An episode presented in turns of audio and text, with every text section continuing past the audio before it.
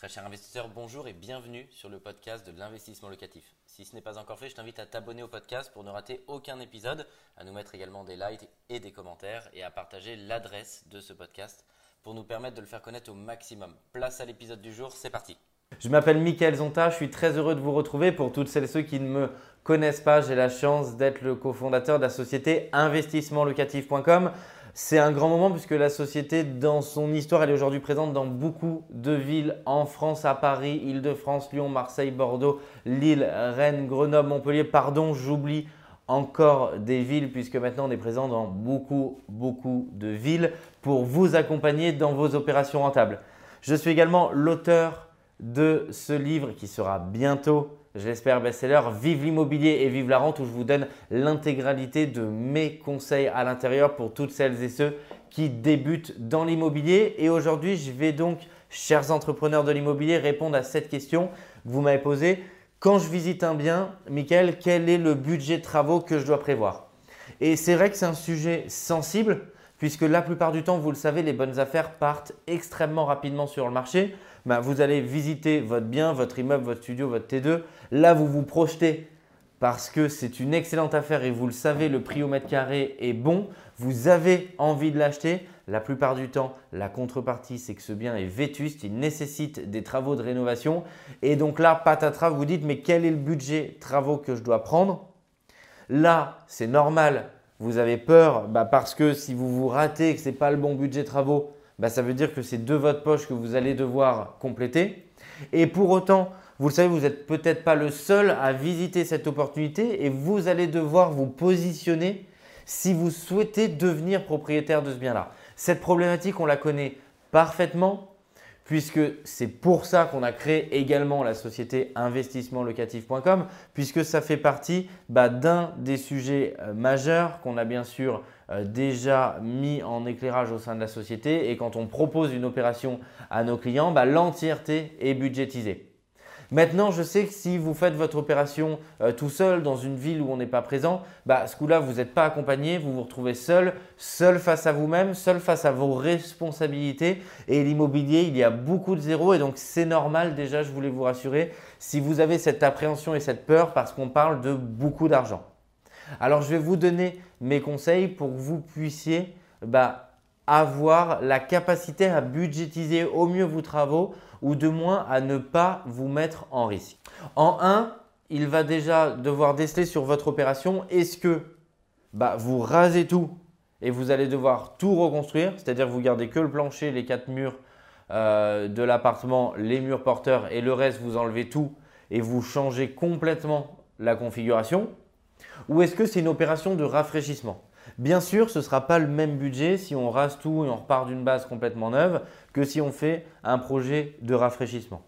Le deuxième point qui va faire varier énormément le budget de vos travaux, bah, c'est quels sont les matériaux que vous allez mettre à l'intérieur. Si vous mettez tout en marque Groé, si vous prenez des matériaux à 40 euros par mètre carré, du parquet pointe de Hongrie, bah, ce ne sera forcément pas le même budget que si on se trouve dans un ratio euh, qualité-prix euh, inférieur, par exemple sur des matériaux à 20 euros euh, par mètre carré et par exemple sur de la robinetterie de qualité mais qui n'est pas de marque très connue. Le troisième point que je voudrais vous donner, c'est quel est le nombre de pièces d'eau ou de cuisine que vous créez.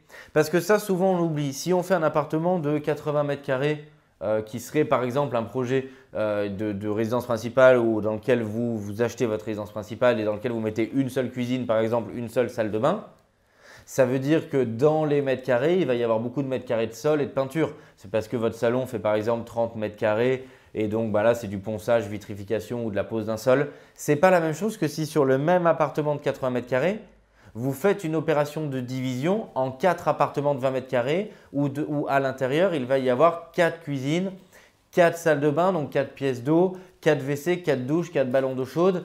Euh, et là, ça va être complètement différent en termes de prix. Donc déjà, ce qu'il faut bien penser dans les travaux, ça je pense que c'est important de le savoir parce que ça peut créer de l'incompréhension quand vous faites, euh, vous, votre opération. C'est que ce qui coûte cher, ce n'est pas forcément 2 mètres carrés en plus de sol à l'intérieur de votre salon ou un pan de mur à peindre. Ce qui coûte cher, c'est bien entendu tout ce qui est la plomberie, les pièces d'eau, la construction des pièces d'eau, euh, tout ce qui est plomberie, évacuation, arrivée d'eau par exemple sur une cuisine. Et donc forcément, c'est pas uniquement lié au nombre de mètres carrés.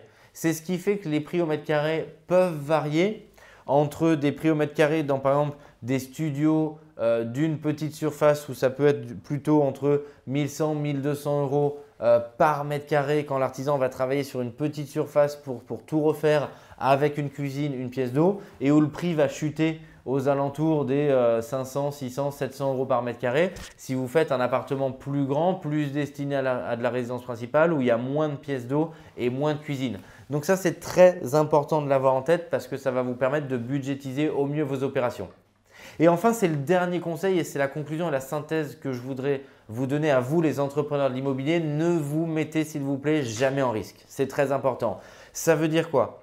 Ça veut dire que si vous n'avez pas le temps de faire passer des artisans parce que l'opération c'est une super bonne affaire, il y a la queue derrière vous, vous visitez, il va falloir faire une offre parce que vous le savez, et eh bien assurez le coup potentiellement, faites une projection pour vos calculs où il y a 20-30% en plus de travaux par rapport peut-être à ce que vous pensez, mais ça va vous permettre de vous sécuriser et vous aurez tout le temps, une fois que vous avez signé le compromis, de la faire passer un artisan et de faire deviser à ce moment-là parce que vous aurez volontairement peint le tableau en noir.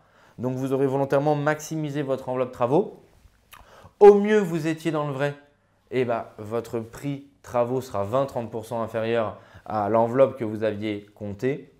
Au pire, vous allez avoir oublié des choses et du coup, votre projection sera bonne parce que vous aurez volontairement maximisé l'enveloppe travaux. S'il vous plaît, ne vous mettez jamais en risque. L'immobilier est là pour vous enrichir et pas vous appauvrir et devoir compléter parce que vous avez oublié 5, 10, 20, 30 000 euros de travaux et où ce serait vraiment un problème.